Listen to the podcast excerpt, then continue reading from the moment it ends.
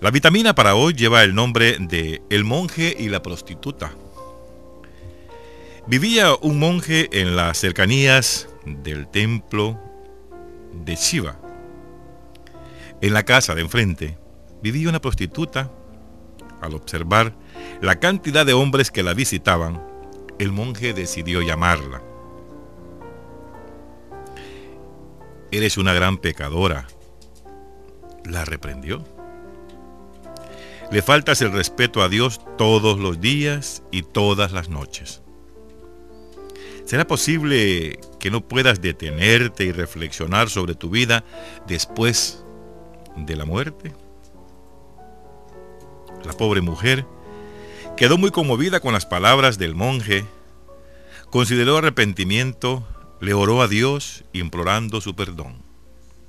También pidió que el Todopoderoso la ayudara a encontrar una nueva manera de ganarse el sustento. Pero no encontró ningún trabajo diferente. Y después de una semana de pasar tanta hambre, volvió a la prostitución.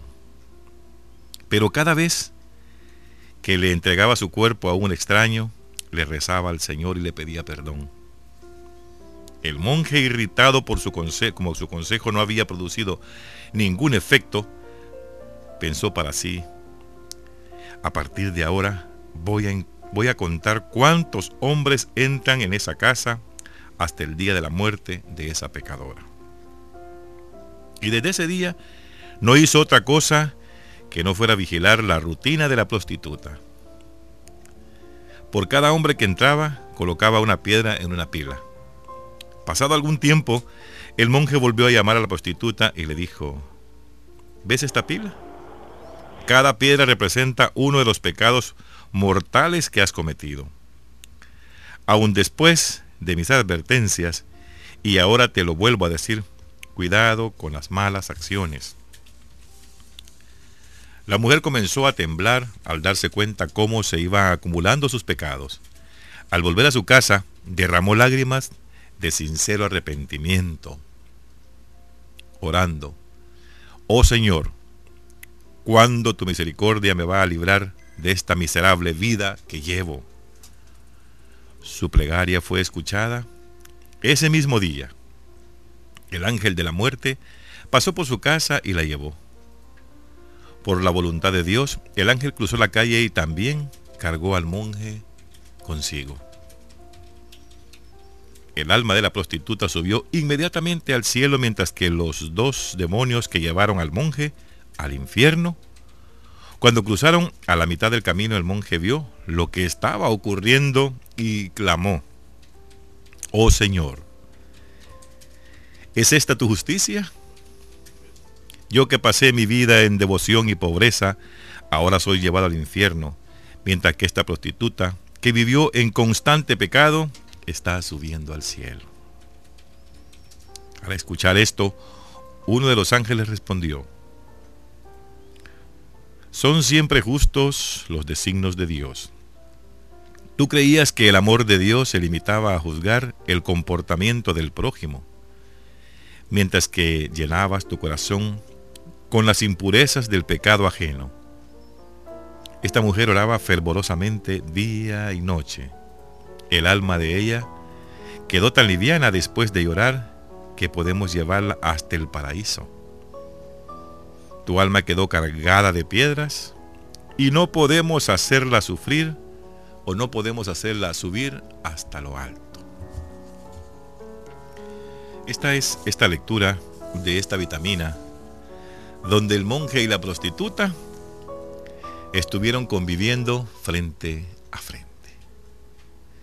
En donde en realidad nosotros creemos estar haciendo lo mejor del bien ante los ojos de Dios. Y a veces estamos pecando más de lo que peca el otro.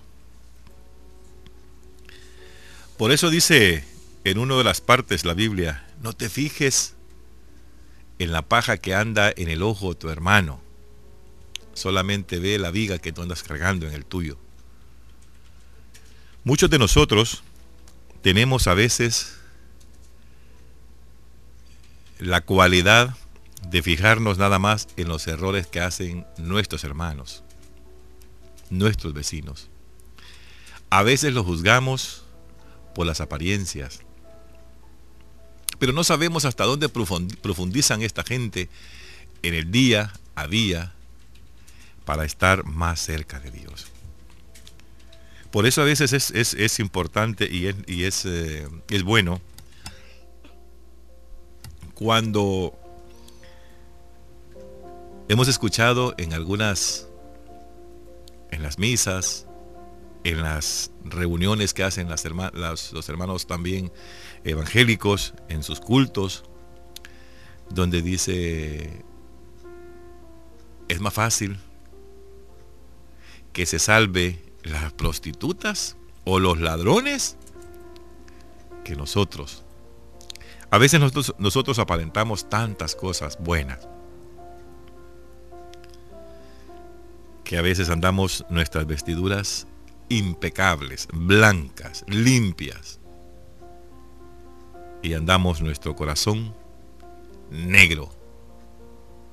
Negro porque vivimos más con el pecado del vecino que con las acciones que hacemos con Dios nosotros todos los días. No se fije en lo que haga el vecino. Si un día tiene usted la oportunidad de llamarle y decirle que lo que está haciendo es malo, está bien. Pero en vez de criticarlo, en vez de pasar pendiente de lo que él haga, ore por él usted. Ore sin cesar. Haga lo que hacía esta prostituta, orando y llorando. Llorando y con arrepentimiento profundo. Con una certeza que le pedía al Señor cada vez que llegaba un hombre a usar su cuerpo, ella le decía, Señor, perdóname por lo que hago, por este pecado que hago. Porque sabía ella que estaba pecando. Y muchos en este mundo hacen o hacemos lo mismo. Tomando en cuenta de que Dios nos perdona los pecados. Pero a veces el problema es que solamente se los decimos así a la pasarraya, Señor, perdóname porque ya hice esto. Es de orar constantemente con arrepentimiento. Esta mujer, según comenta la historia, no encontró ningún trabajo diferente después de que el monje le había llamado la atención y le había hecho saber que estaba faltando al respeto a Dios todos los días y todas las noches y le decía, ¿será posible que no puedes detenerte y reflexionar sobre tu vida después de la muerte? Pero la pobre mujer, ¿qué hacía? Y le pidió al Todopoderoso que la ayudara a encontrar una nueva manera de ganarse el sustento. Trató, pero se estaba muriendo de hambre. Una semana y nadie le daba trabajo. Hermanos, no es fácil. No es fácil comerciar el cuerpo. No es fácil vender el cuerpo. Y después de que esa mancha pasa en cada una de las mujeres o los hombres, que se prostituyen también. Estas mujeres llegan a una casa o a otra casa o a un negocio a solicitar empleo y nadie les quiere dar empleo. Por su récord, por su tradición, porque la gente dice, ah, no, esta es una prostituta y este me quita a mi marido aquí adentro. Más no se dan cuenta que hay muchas mujeres de estas que andan muriéndose de hambre. Más no se dan cuenta que es la necesidad la que las ha llevado ahí. Más no se dan cuenta que a veces hay traumas en la vida las que han hecho que estas mujeres se conviertan en prostitutas. A veces los mismos padres de familia, los mismos padres de estas mujeres provocan a que sus hijas en violación cometan estos errores.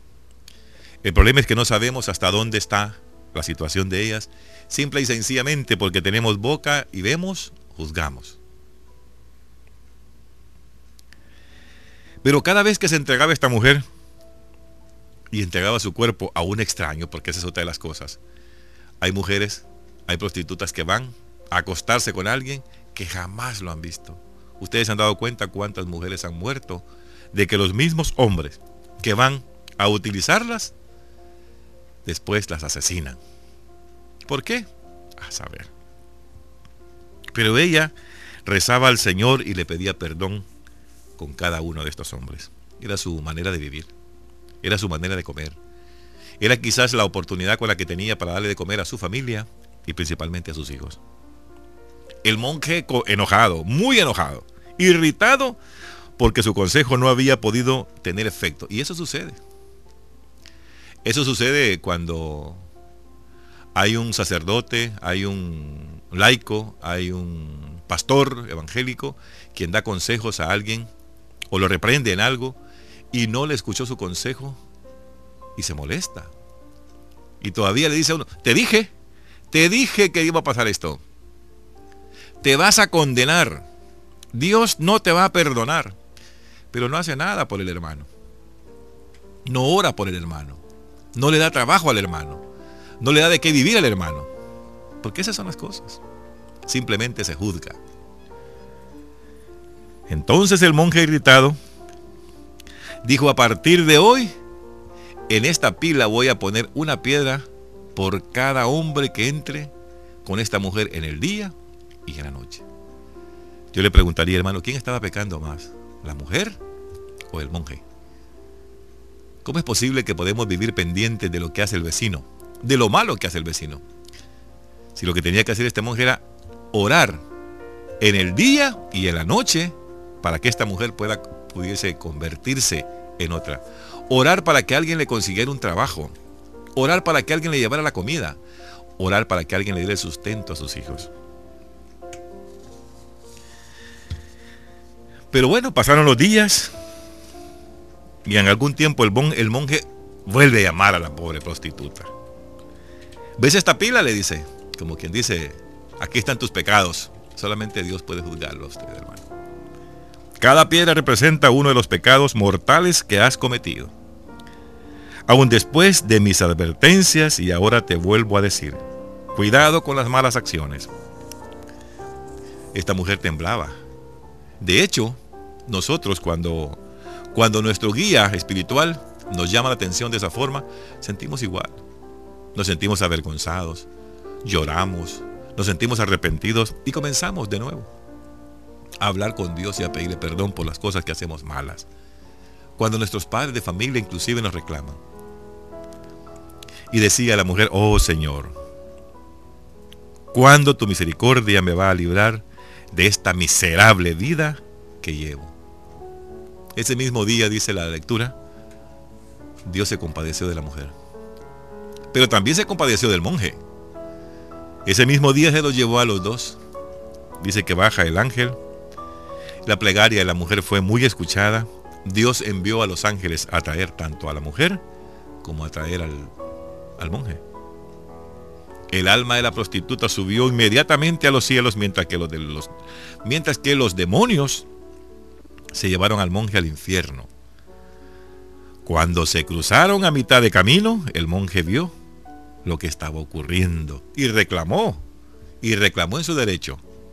Oh Señor, le dice, ¿Es esta tu justicia? Yo pasé mi vida en, devoción y pobreza. Ahora soy llevado al infierno mientras que esta prostituta que vivió en constante pecado está subiendo al cielo.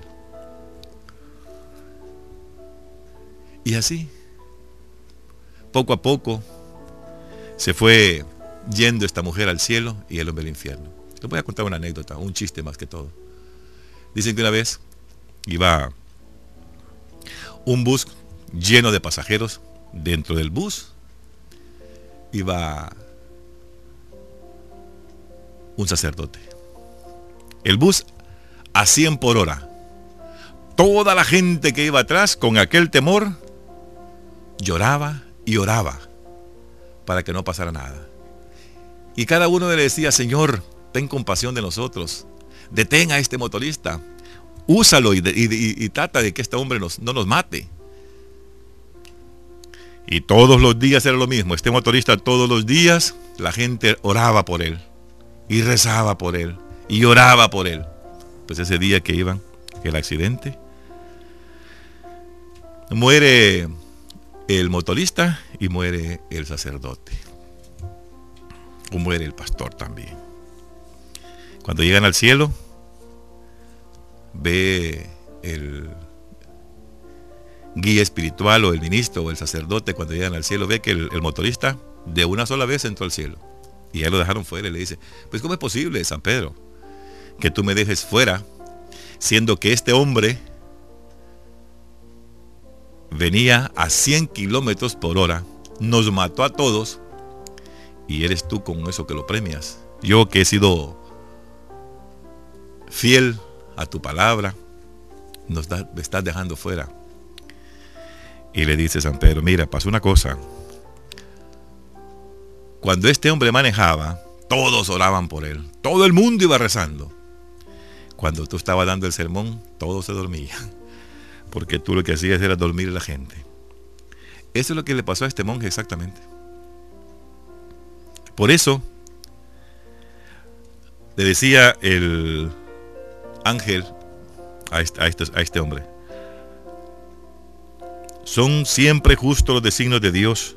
Tú creías que el amor de Dios se limitaba a juzgar, nada más. El amor de Dios no es eso, no es juzgar. Solamente se limitaba a juzgar el comportamiento del prójimo, mientras que llenabas tu corazón con la impureza del pecado ajeno. Cuidado con esto.